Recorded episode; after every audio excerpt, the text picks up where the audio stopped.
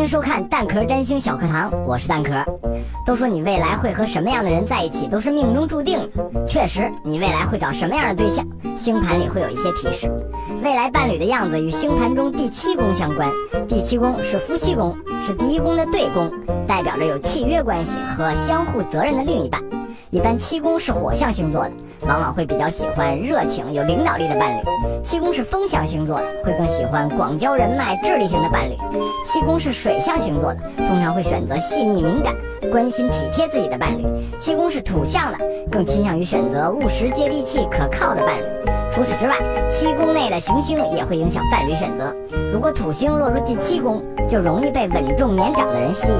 如果七宫内落入的是天王星，可能会更喜欢出其不意、思想前卫的另一半。如果是金星，就很可能是颜控，喜欢长得好看、人缘好、会来事儿的。如果是月亮落入第七宫，一般喜欢温柔、善解人意的。如果火星落入第七宫，就很可能会选择充满热情、亲、骂是爱的那种伴侣。所以，想知道自己会和什么样的人在一起，赶快看看自己的星盘，第七宫和落入第七宫的是什么吧。